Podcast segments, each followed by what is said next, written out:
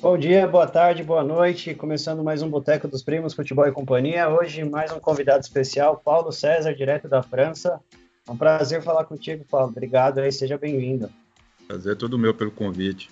Valeu. quem não conhece muito aí, foi um ótimo jogador, um ótimo lateral, Fluminense, Santos. Tá no Paris Saint-Germain hoje, vai contar bastante histórias pra gente aí. E comigo, Matheus Polvani e Pedro Henrique Barbosa. Salve Rafa, salve Pedro. Um abraço especial ao Paulo César. Lembro muito bem dele na época do Santos, né? Foi campeão brasileiro, jogou, jogava muita bola naquele time do, do Vanderlei Luxemburgo. E jogou com o Ronaldinho Gaúcho no PSG, né? Tem bastante história para a gente comentar aí daqui a pouco. Tenho certeza que vai ser um ótimo programa.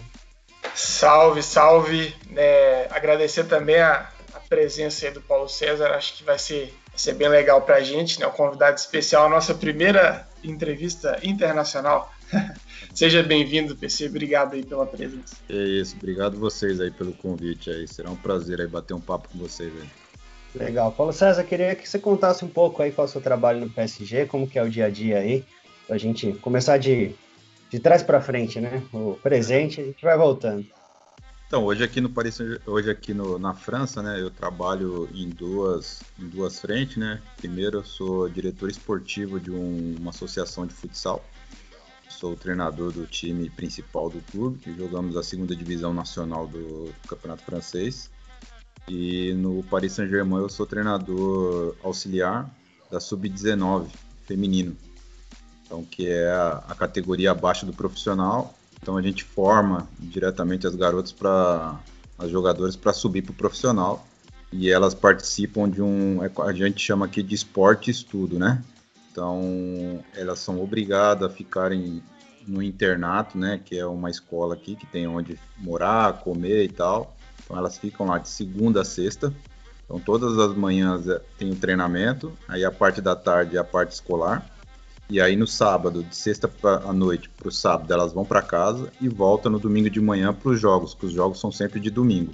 E aí, se a gente viajar muito longe, elas voltam sábado à noite, se não, domingo elas estão elas estão lá e aí ficam até a sexta-feira. Após o jogo, elas permanecem no, no, na escola e fica, né? Então já é uma, uma situação já mais é, de alta performance, né? O sub-19. É, então a exigência é bem, bem alta né, elas têm um, uma rotina assim de dia a dia bastante complicada, bastante restrita a celular, bastante restrita a um monte de, de situações, até porque elas estão numa escola, então não é só o não é só o Paris Saint-Germain que fica dentro da escola, né? Então tem outros alunos também, então elas sempre estão levando de uma certa forma o logo, elas estão apresentando o logo naquela parte de, de, de, convivência ali na escola, né? Então é sempre importante elas terem um bom comportamento, estarem sempre nos horários certos nas aulas, enfim, tem uma série de coisas aí que a gente controla e hoje é basicamente esse é o meu trabalho. Então, bacana. É, você está muito bem estabelecido aí na França, né, Paulo? Você pensa é, retornar ao Brasil para ser treinador ou é algo assim a, a, médio prazo não não é na a sua ideia assim?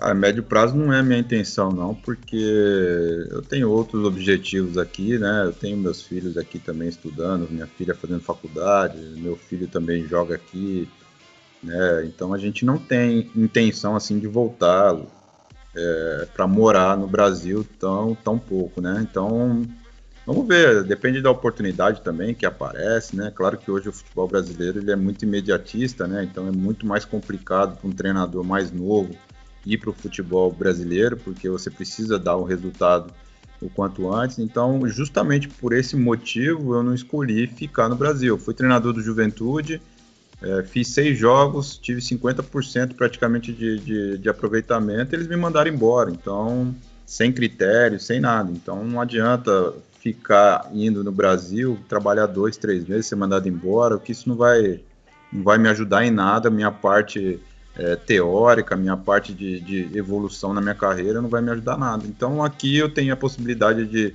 evoluir na carreira, tenho a possibilidade de, de formar grandes jogadoras e, e aí dar sequência na, na carreira que eu tenho. Né?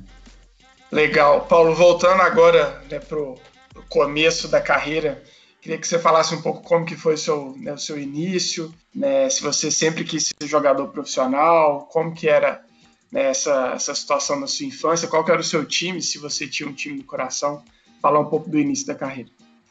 Ao meu início da carreira, eu nunca, nunca tive a pretensão, até os meus, meus 12 anos, eu nunca tive a pretensão de ser jogador, não. Eu jogava lá no. Eu saí do, do, de Osasco, né? Eu nasci no Jardim Piratininga, em São Paulo. Então eu jogava no Flamenguinho de Osasco. Então eu jogava na Várzea eu nunca tive a vontade de, de, ser jogador. Eu tinha vontade de ser metalúrgico como meu pai. Meu pai era metalúrgico e aí trabalhava numa grande empresa em Osasco e eu gostaria sempre de, de, de estar ali. Eu estudei no SESI, né, que era uma escola técnica, então eu sempre gostei de, dessa parte e gostaria de ser como meu pai. Então não tive a oportunidade porque o futebol entrou na minha vida de uma maneira assim bastante interessante, né? Eu fui para o Nacional e aí eu fiquei ainda é, meio que eu ia e não ia por causa do colégio, pelos a vontade que eu tinha de ser metalúrgico, né? E eu só fui para o Nacional de vez o dia que eu recebi meu primeiro salário nacional. Então, eu recebi meu primeiro salário nacional com 13 anos, 13 para 14 anos, eles me deram uma ajuda de custo, né? Salário, me deram uma ajuda de custo. E aí que eu vi que eu falei, pô, vocês estão me dando uma ajuda de custo aqui. Na escola, pô, eu vou para a escola, não sou tão tão bom aluno como, como deveria. Porra, eu preciso, né? Eu não tinha uma condição, a condição financeira era bem, bem restrita, então eu tive que, que, que bater a cara. Falei, não, aqui tá me dando uma, tá me dando um retorno, vamos, vamos embora. E acabou que eu, eu segui nessa carreira a partir desse momento. E aí, graças a Deus, as coisas deu certo e tal. E fui pro Nacional, do Nacional cheguei à seleção brasileira sub-20 né, em 96, pelo Nacional, jogando a Copa São Paulo. E aí, depois do campeonato de Toulon, que a gente foi campeão com a seleção brasileira, em 96, aí o treinador da seleção brasileira era o treinador do Flamengo. Então ele foi e me indicou para o Flamengo. O meu começo ali foi ali no Nacional e a minha reviravolta ali, vamos dizer assim, é, da minha carreira, né, de sair de um clube é, pequeno para ir para um clube tão grande como o Flamengo, foi em 96, foi através desse, desse treinador que era o treinador da seleção brasileira. Paulo César, eu queria perguntar a importância da escola para quem está começando. Você falou que ficou dividido nesse começo de carreira e tem essa importância da escola aí na França, e eles são bem disciplinados. É, o que, que isso interfere aí na, na, no começo de carreira dos meninos que vêm hoje, que muitos largam a escola? Como que, que é isso aí?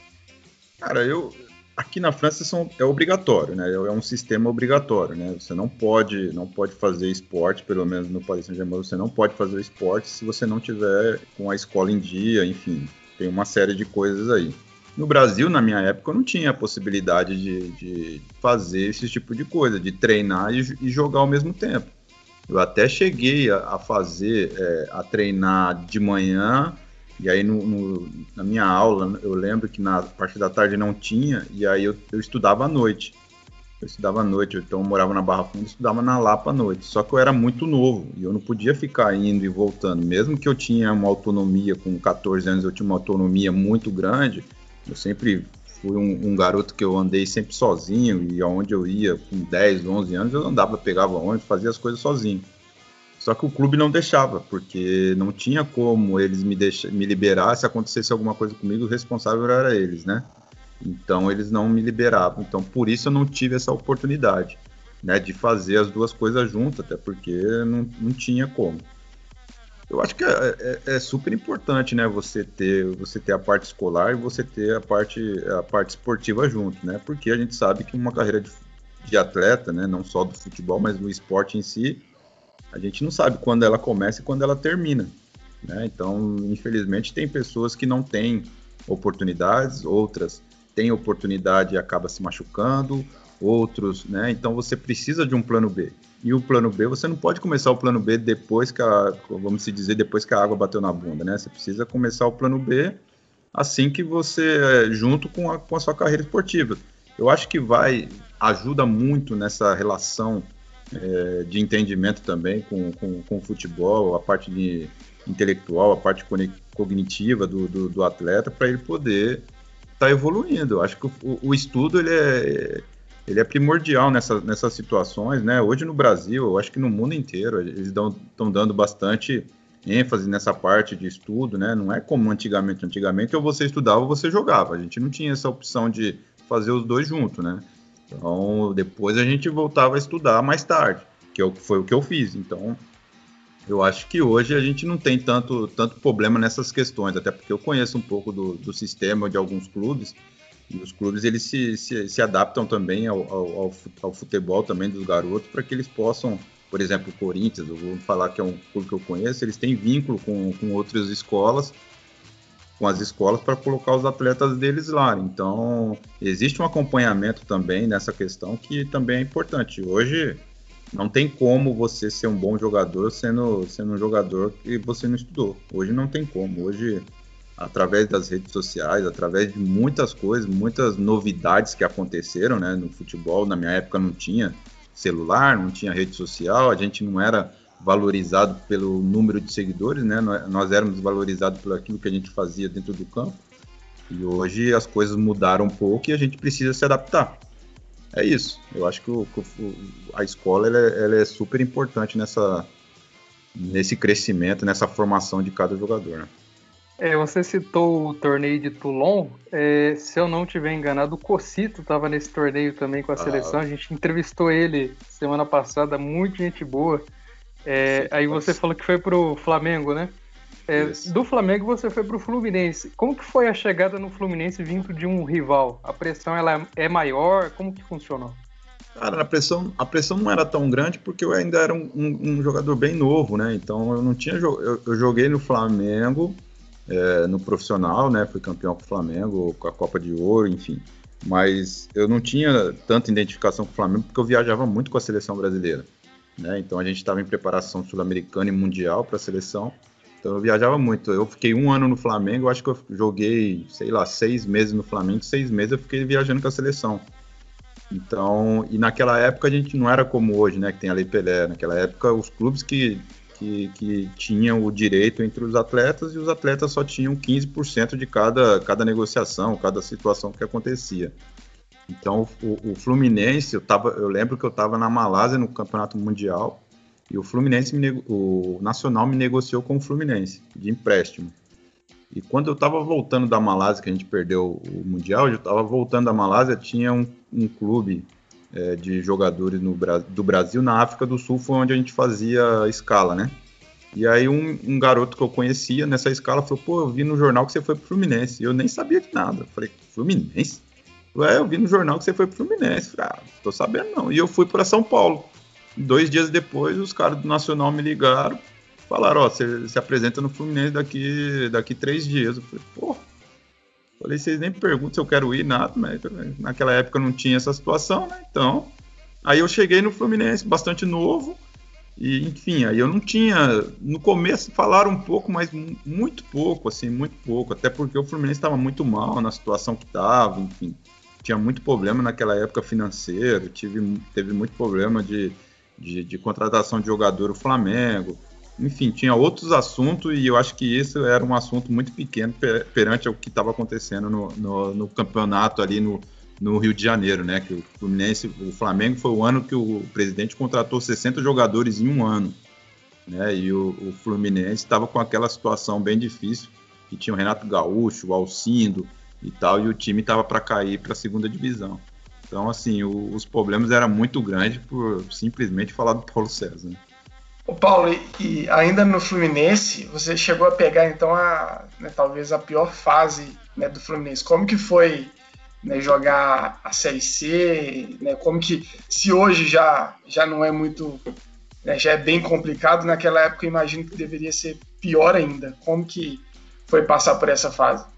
Cara, foi complicado, porque quando caiu para a segunda, né, eu fui pro Vitória da Bahia. E aí eu joguei no Vitória da Bahia um ano. E aí eu tinha ainda, o, o, o presidente do Vitória queria renovar comigo mais um ano. Ele tinha me feito uma proposta ainda para renovar um ano. E aí foi quando o Parreira me ligou para voltar pro Fluminense para disputar a Série C, né?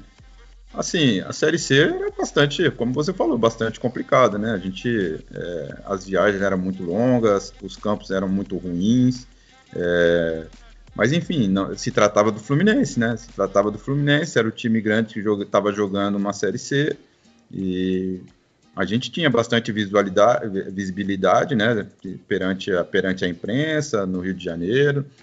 É, eu acho que a, a, maior, a maior lição que a gente tira disso é que jogar um campeonato de terceira divisão nas, nas condições que nós jogávamos era muito complicado. Eu acho que para qualquer atleta era bastante complicado ficar com salários atrasados muito, muito tempo.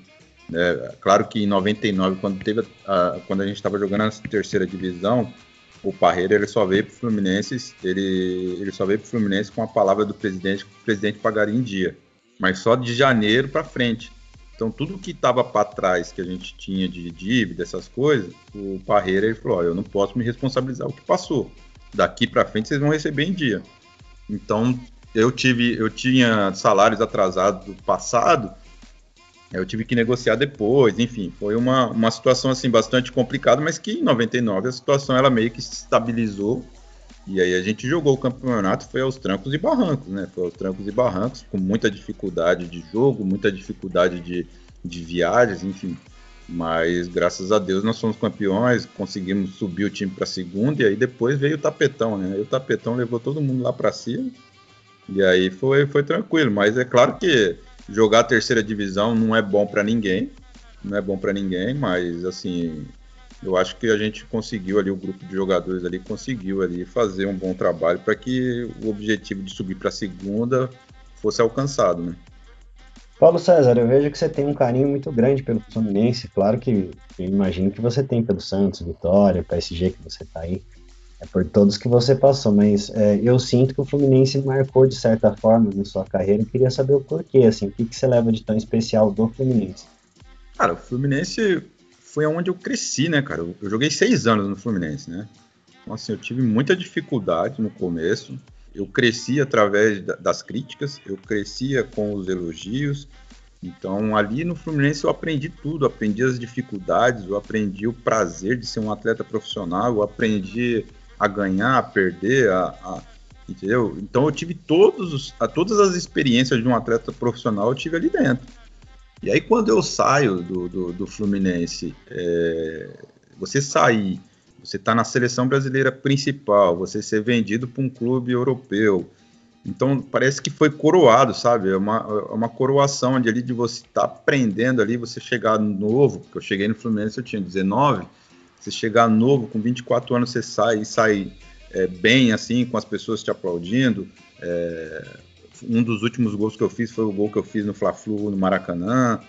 Então, assim, foi um, foi um. Eu cresci ali dentro, é como se eu tivesse crescido, é como se fosse meu clube de formação. Eu, claro que eu sei que não é meu clube de formação e eu tenho muito carinho pelo Nacional, pelo que ele me propôs também durante a minha, a, a minha carreira jovem, mas é, ali no Fluminense eu aprendi tudo. Eu, como você falou, eu na, quando eu era mais novo eu não tinha clube nenhum, né?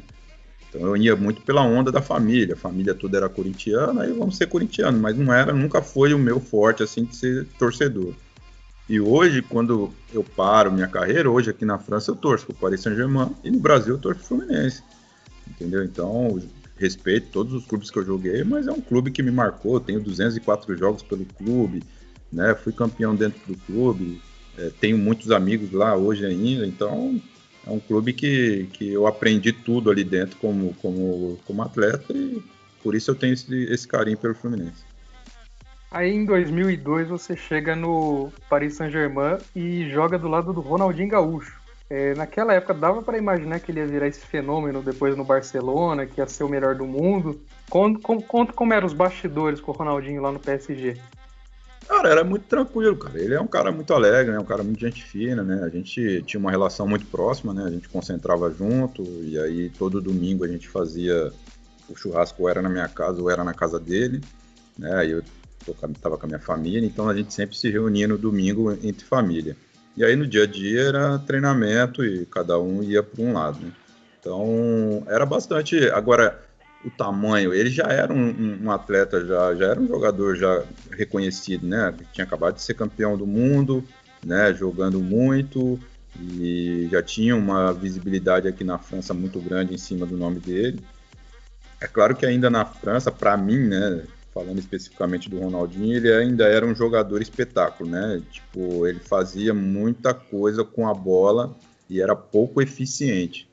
Eu acho que no Barcelona, quando ele foi para o Barcelona, ele continuou sendo o jogador espetacular que ele era, mas virou um jogador eficiente para o clube. E aí que era fazer gols e fazer com que é, toda, aquela, toda aquela magia que ele tinha com os pés se transformasse em resultado, que não aconteceu no Paris. Então eu acho que ele se tornou um grande jogador como se tornou por, pelo, por esse fato, né? Então, mas assim, era um cara, um cara totalmente aberto, assim, totalmente é, alegre. Então, o que ele fazia dentro do campo, ele fazia no dia a dia. Então, era muito prazeroso poder estar jogando com um cara desse todos os dias, né? A gente tinha um grupo assim também muito forte, né? Tinha o Ronaldinho Gaúcho, tinha o, o Pochettino, que hoje é treinador, a gente tinha o Gabriel Enzi, a gente tinha o Fred Deu, e depois é, o Aloysio Chulapa, e depois chegou o Reinaldo. Então tinha, tinha um, um, time assim bastante forte, né? Depois veio o Pauleta, enfim. Era, era um clube, é um clube que sempre teve um, um, equipes muito fortes. O Ronaldinho fez parte dessa equipe durante dois anos. Eu só tive com ele um ano, mas que, que foi assim uma alegria muito grande. Paulo, pegando esse gancho né, dos, dos clubes que você jogou, né, por onde você passou, qual foi o, né, o, o, melhor, assim, você falando, não, aquele momento foi mágico, né, dava tudo certo, o time estava jogando muito, qual que, né, o primeiro que vem na sua, na sua memória? O Santos 2004, Campeonato Brasileiro, Santos 2004, dava tudo certo, dava tudo certo, o time era fenomenal e dava tudo certo. Foi, era, era impressionante, a gente, é, eu concentrava com o Elano, e a gente, a gente se olhava, a gente já sabia que a gente, a gente entrava no campo, a gente já sabia que ia, ser, que ia ganhar. A gente já sabia que ia ganhar. Era, era impressionante aquele, aquele time. Interessante quando a gente fala com ex-jogadores dos melhores momentos, eles sempre falam parecido, né? Jogava por música, entrosamento. O quanto que vale entrosamento? Então, eu, eu entendo que o técnico, os treinamentos são muito importantes. É, é por aí mesmo? Eu acho que não é nem o entrosamento, mas é a relação que a gente é, tem com, uma, com um outro jogador dentro do campo. O que, que é essa relação? É, a gente pode chamar de entrosamento? Pode, mas eu acho que a relação é você saber o momento certo que o cara vai fazer, vai, vai chamar a bola no fundo. Você saber o momento certo que você tem que lançar, você saber o momento certo que a gente vai jogar curto, saber o momento certo que a gente vai defender, que a gente vai atacar, tudo junto de uma maneira muito natural entendeu? de uma maneira muito natural. É claro que a mão do treinador ela é, ela é primordial para colocar aquilo que a gente tinha que fazer dentro do campo. Mas a, a, relação que a gente tinha entre a gente era assim, dentro do campo. Se eu chegasse na linha de fundo, eu já sabia onde eu tinha que cruzar para os caras. Entendeu? Porque eu, antes de eu ir cruzar, eu já falava com o David. Eu falava, David, ó, nesse jogo, pô, a gente tem dois zagueiros, os zagueiros são fera, mas ó, os caras tomam muito gol pelo segundo pau. Entendeu? Então vá, vamos pegar e começar a jogar no segundo pau. Se começar a ficar muito difícil, a gente muda. Mas e as coisas estavam dando certo. E aí tinha o Robinho que vinha com a velocidade toda. Aí tinha o Elano que batia muito bem na bola. Então gente, tudo que era combinado, as coisas funcionavam. Então eu lembro que eu acho que foi, foi o time que eu mais joguei, que a gente mais fez jogadas ensaiadas que saiu gol. E saía gol. Então o Luxemburgo ele colocava a jogada desensaiada, a gente através da qualidade de cada um, sair os gols. Né? Aí tinha, a gente, pô, falar daquele time, é, né? Eu, Ricardinho, o, o David, o Robinho, Elano, aí depois teve Renato, o Diego no começo, depois o Diego saiu. É, na zaga, André Luiz e Alex. É, depois o Alex saiu, veio veio o Leonardo, que era mais novo, depois teve o Domingos. Né? Então, assim, o Léo do lado esquerdo. Era um time muito forte, né? Aí Preto Casagrande, Clayton. Então era um time muito forte, que um time que, que se encaixou também muito bem.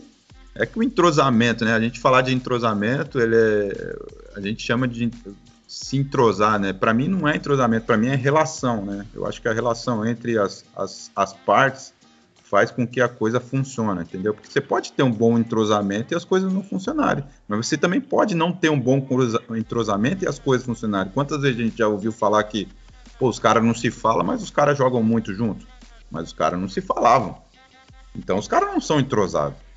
O cara tem uma relação muito boa dentro da parte do esporte, mas os caras, pô, já vi muitos caras que não se falavam e jogavam muito dentro do campo, entre os dois, entendeu?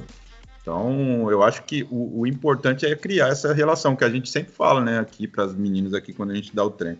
Eu falar para você cruzar no primeiro pau é, é, uma coisa teórica que a gente fala, porque a gente sabe que a probabilidade do primeiro pau é muito grande, porque se passar a bola ainda tem o segundo pau para a bola entrar.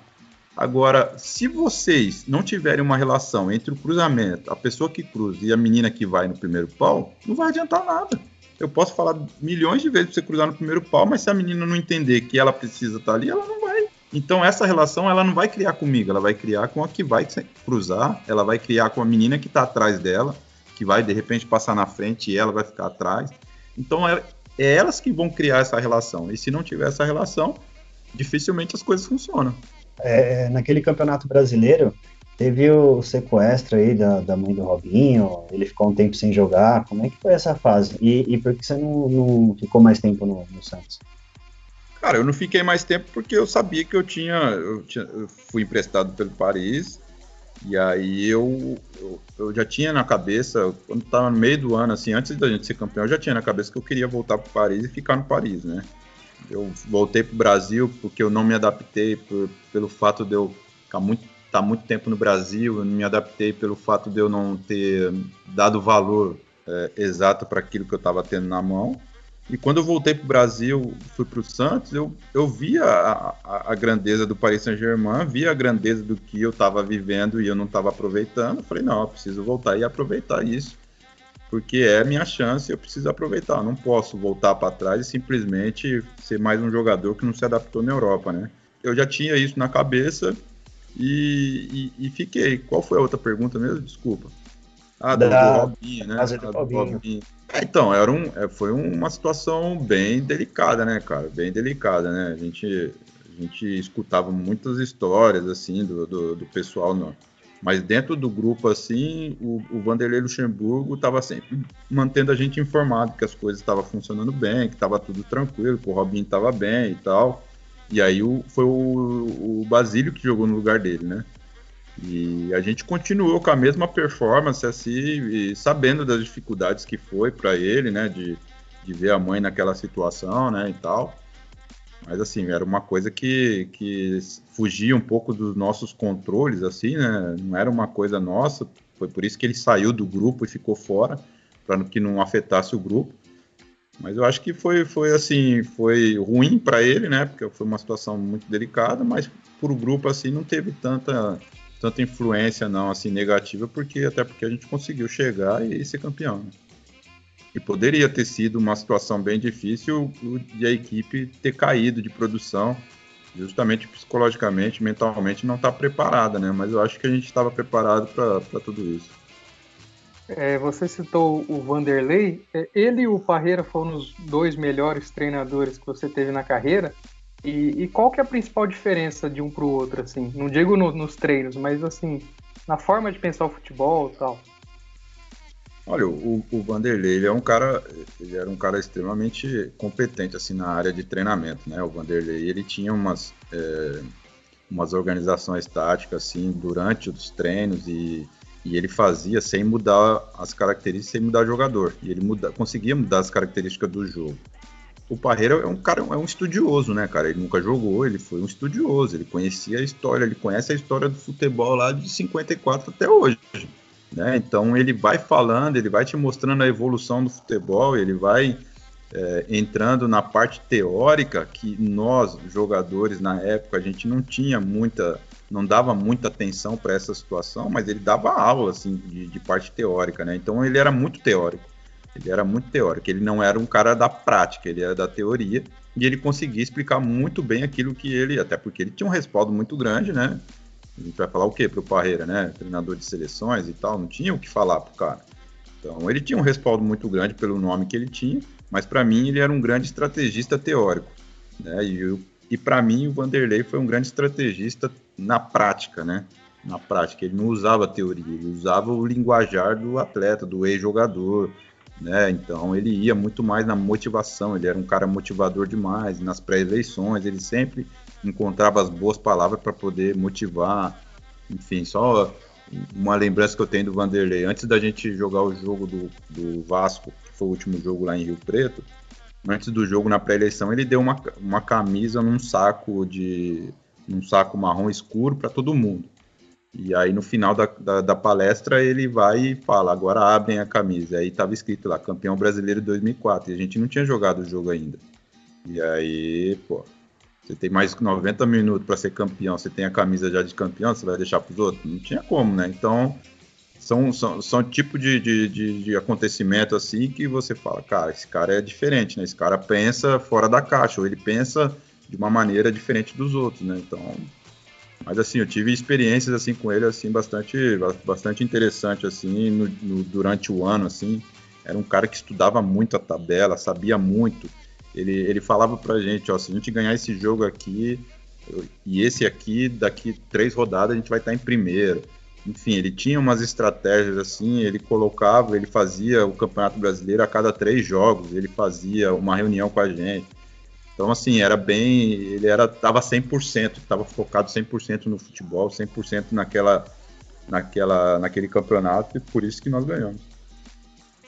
O Paulo, voltando para o PSG, queria saber, né, nessa sua época de PSG, né, nos confrontos europeus, né, qual foi o, quais foram os jogadores mais, mais complicados de marcar que você enfrentou, né, principalmente por ser lateral, né, você fica ali com aquela responsabilidade de, de enfrentar logo os mais rápidos.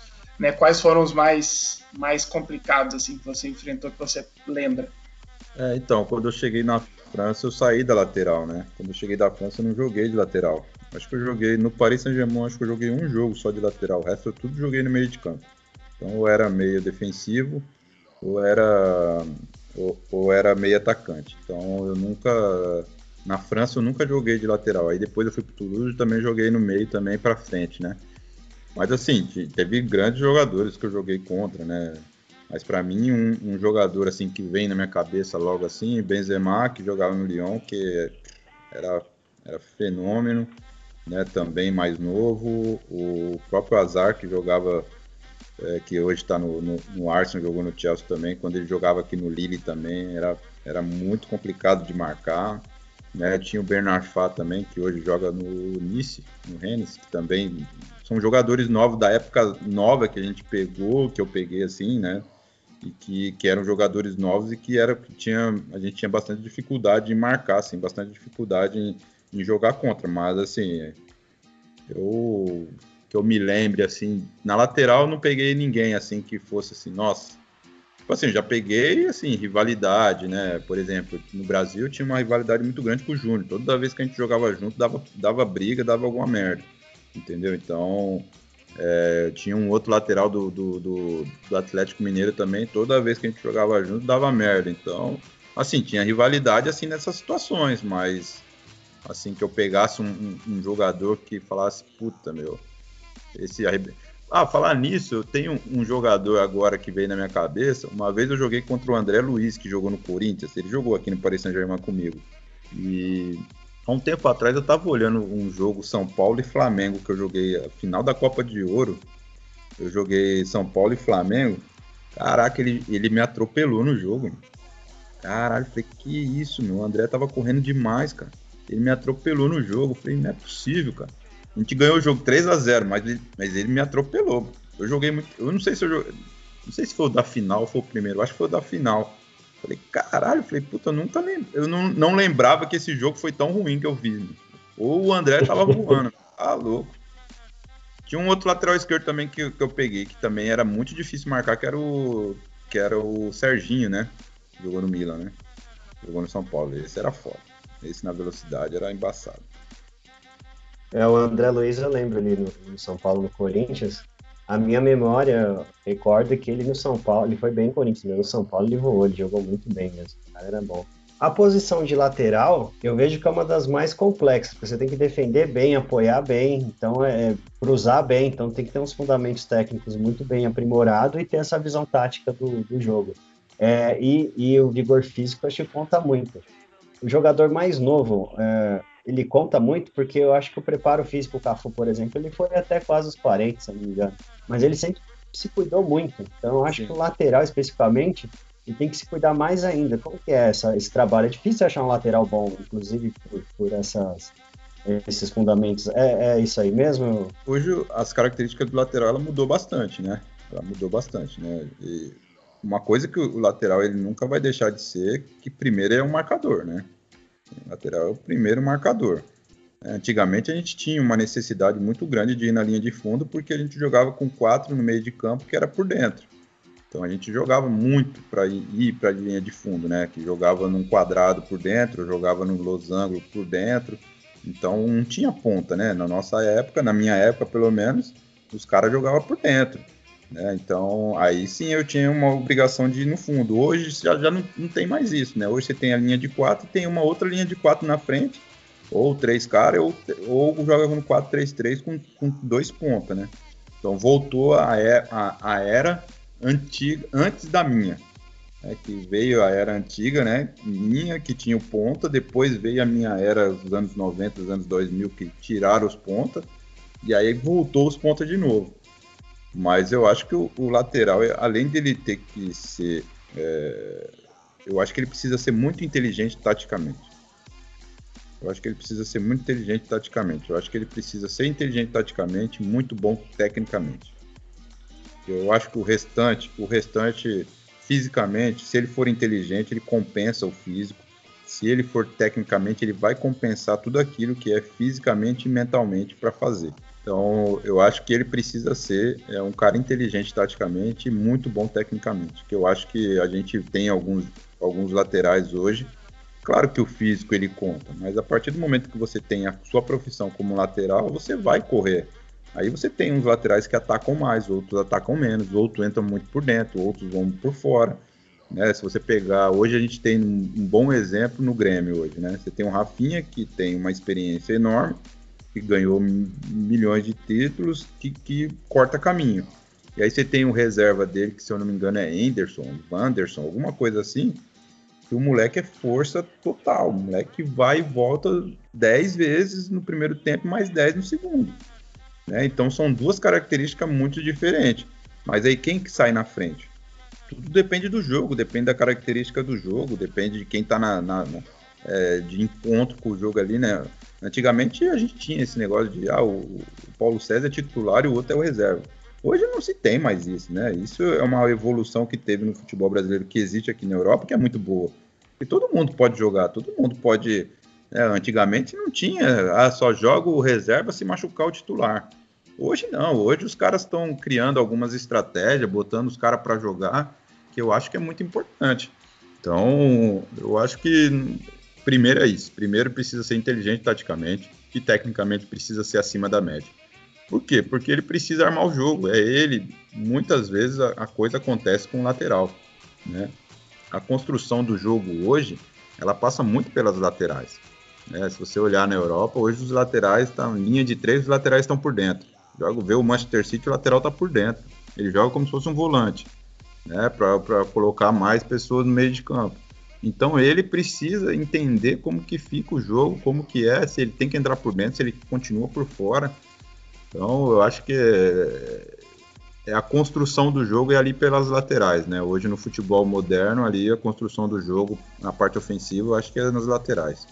Analisando a seleção brasileira, é, na sua posição no caso, né? Parece que falta lateral direito no Brasil. É, tem poucas opções, tanto é que o Tite estava convocando o Gabriel Menino para a posição. Mas assim, analisando para a Copa do ano que vem, é, quem você levaria? O Daniel Alves tem condições ainda, o Danilo, né? Enfim, é, tem poucas opções, parece, né, nessa função. Ah, eu acho que precisa testar, né? que eu acho que precisa levar os laterais que ele tem possibilidade de jogar de lateral. Né? As últimas convocações levou o Gabriel Menino, que não é um lateral de origem. Né? Então, é, eu acho que ele precisa levar laterais de origem. É, a gente tem o Danilo que está muito bem, tem o Daniel Alves, que tem uma experiência muito grande, mas a gente sabe que está com 37 anos. Eu acho que o Daniel Alves, é, hoje, na situação que, que eu estou vendo, se ele continuar levando o Thiago Silva, ele não leva o Daniel Alves. Ele não vai conseguir colocar o Daniel Alves e o Thiago Silva na mesma linha para poder jogar um campeonato, uma Copa do Mundo, com, com dois jogadores, um de 37 para 38 e outro com 38 praticamente. vai ser muito complicado. Ele não vai fazer, na minha visão, acho que nenhum treinador faria isso. É, mas eu, eu vejo alguns laterais que têm condições de, de, de esse próprio menino que está no, no Grêmio aí, se ele tiver confiança e tiver de repente oportunidade de estar na seleção, ele pode, ele pode de repente jogar. É, tem o próprio Danilo que está no Manchester City, tem tem esse Emerson, não sei se vocês acompanham o Emerson do, Bet, do, do Betis da Espanha, é um menino que está jogando demais, está jogando demais. Eu acho que a seleção brasileira, eu acho que ela não, não deve improvisar, principalmente pela gama e pelo número de jogadores que nós temos. Mas se é uma escolha do treinador, a gente não pode fazer nada. Mas eu acho que improvisar, eu acho que não tem condições, não. Acho que não, não tem necessidade. Talvez o Daniel Alves e ele não jogar e de repente ser um reserva, eu acho que ele ajudaria bastante. Mas aí também eu não concordo a partir do momento que se leva um cara que é, ser, que é reserva, se você precisar dele, como é que faz? Né? Então eu acho que precisa ter uma, uma certeza muito grande que esses atletas vão os 24 atletas vão ser convocados para jogar. E aí depois entra a parte, a parte tática e o treinador que vai decidir. Mas improvisar eu não, não acho não. Senão o Gabriel Menino falou, a partir de hoje eu sou lateral e acabou. Entendeu? Até o próprio Marcos Rocha, que está jogando também, que é um bom lateral, que não é um lateral ruim. Eu acho que, tirando essa parte de improviso, ele precisa levar laterais. Aí quem ele vai escolher Aí eu não sei. Então depende da característica muito, né? A gente lembra que o, que o Tite ele ficou muito tempo muito tempo levando de, de lateral reserva o menino do Corinthians lá, como que é o nome dele? O Fagner. O Fagner. Jogou a Fagner Copa, titular. Muito tempo jogando, ficou muito tempo sendo convocado como, como reserva. E hoje ele nem convocado é mais. Por que, que ele era reserva? Há, sei lá, dois, dois anos atrás, um ano, um ano atrás, e agora eles estão improvisando. O que, que aconteceu? Né? Então, enfim, aí a gente vai ter que ver como que vai funcionar e como que eles vão, como que o Tite vai armar esse, esse essa lateral aí. O que, que, você achou do Fagner na seleção, que foi titular na Copa, Paulo César? Como que você vê o futebol dele? Cara, o Fagner ele é bom jogador, mas não um jogador para jogar no, no, nível que que estava pedindo a seleção brasileira. Essa, essa é uma opinião que eu tenho. Ele é muito bom jogador para jogar no Corinthians, enfim, para jogar em alguns clubes, é, mas não vejo ele como um jogador é, chave para jogar numa seleção brasileira. Eu acho que tem jogadores ainda melhores é, que, que produzem coisas melhores do que ele. É, então, essa é uma opinião minha, né? Claro que não tenho nada contra o atleta, nada está falando na parte esportiva aqui, na parte esportiva eu tenho, de repente, eu, eu preferi um Rodinei da vida do que um, um, um, Fagner. Entendeu? Porque eu acho que o Rodinei ele vai me dar muito mais coisas, muito mais produção de jogo, muito mais é, é, velocidade no jogo do que o Fagner. Mas isso é só uma questão de opinião, né? Uma questão de gosto. Paulo, você né, teve uma, uma passagem no começo né, na, nas seleções de base depois chegou à seleção profissional. Né? Na sua carreira, você sente uma, né, uma, uma certa frustração por não ter tido mais oportunidades na seleção? Não, cara, não sinto não, cara. Claro que chegou um momento que eu achei, pô, acho que eu vou ser convocado de novo, tal. 2004, acho que eu, eu, tinha a possibilidade de ser convocado de novo. Não fui, mas não tenho não, cara. Até porque se você me perguntar, você vai perguntar aí para todos os jogadores, pô, Quantas, você gostaria de ir uma vez na, na seleção brasileira, ser convocado uma vez? O cara vai falar, pô, lógico que sim, eu fui cinco, então para mim tá ótimo. E eu fui em anos assim extremamente importantes. Eu fui cinco vezes, eu fui até o último amistoso antes da Copa do Mundo. Aí, ah, pô, mas você não foi? Pô, eu não fui para a Copa do Mundo porque eu não merecia ir para a Copa do Mundo. O, o, o Júnior e o, e o, e o, e o Belete, eles tinham mais experiência do que eu na Copa, na, na seleção brasileira. Eles jogaram competição, eles chegaram a jogar as eliminatórias, né, os dois, e eu só joguei amistoso.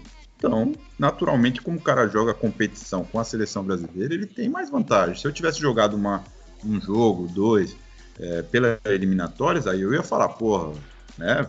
Pô, joguei bem, não joguei, como é que foi e tal.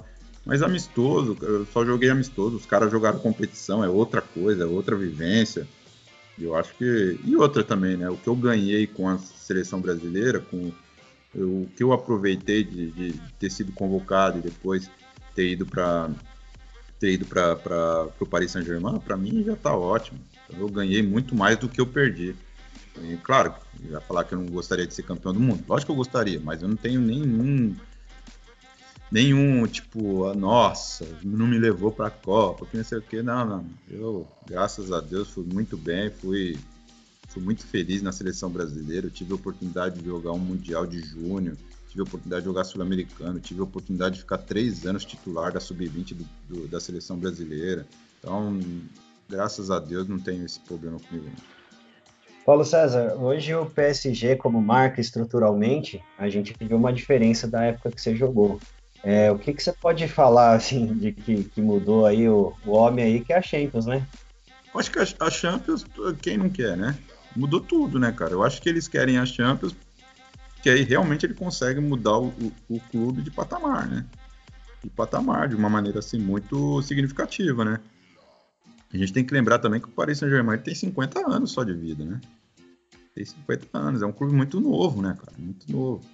Então, assim, claro, na minha, na minha época, é, o Canal Plus era o dono, era diferente. Hoje, os caras são trilionários que compraram, cada um na sua época. Claro, pô, se você me perguntar, você gostaria de estar nessa época? Lógico que eu gostaria, não sou besta.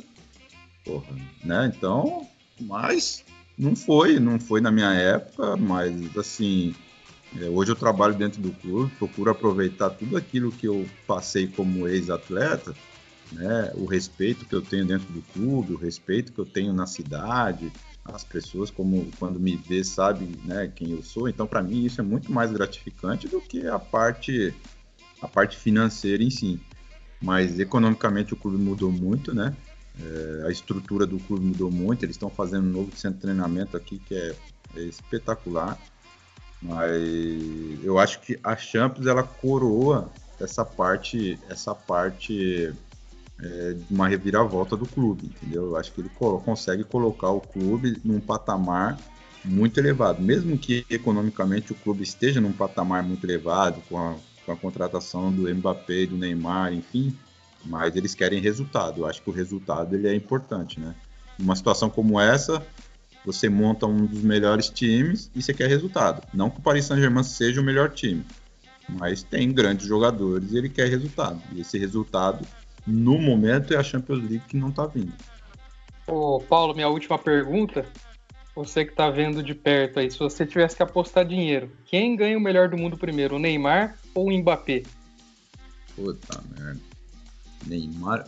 O Mbappé, o Mbappé ele tem tudo para ganhar. Né? Ele tem tudo para ganhar. O Neymar, eu acho que está é, ficando um pouco para trás para ele poder ganhar. Então, se fosse nessa concepção, eu colocaria o Mbappé hoje. Hoje eu colocaria que o Mbappé ganharia é, como melhor do mundo. Mesmo sabendo que eu acho que nos próximos dois anos não será nenhum dos dois. Então, eu acho que ainda tem, tem o Lewandowski que está muito bem ainda. A hora que ele voltar de lesão, acho que eu, para mim, ele, ele deveria ganhar de novo. E o próprio Highland, que para mim é um jogador espetacular e está fazendo uma diferença muito grande no Borussia e tem todas as condições. Eu acho que é uma, vai ser uma briga boa entre o Highland e o, e o Mbappé, mas mesmo assim o Highland hoje ele está ele tá sendo mais efetivo para o clube do que o Mbappé. É, então ele, os números deles falam por si só, né? Mesmo que o Mbappé tenha os números muito bons também, mas os números do Highland tá, tá, fala por si só, né? Então é um jogador que sabe, sabe jogar de costas, sabe fazer a parede, tem uma velocidade acima da média. Né? O Mbappé ainda está em construção ainda da, da, da, dessa parte. O Mbappé, é, no, no, num duelo um contra um, ainda ele precisa melhorar bastante, não na parte ofensiva, mas no contato. Né? Ele ainda foge muito ainda do contato. Né? Então ele precisa melhorar. Só ver o último jogo contra o Manchester City, né? quando os caras foram para dentro dele de meter a porrada eles fugiram um pouco do contato, tanto ele quanto o Neymar.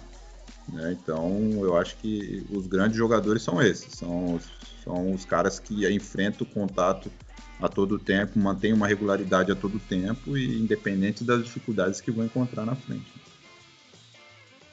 Paulo, também chegando aqui na minha última pergunta, na verdade são duas. Cafu ou Daniel Alves? Roberto Carlos ou Marcelo?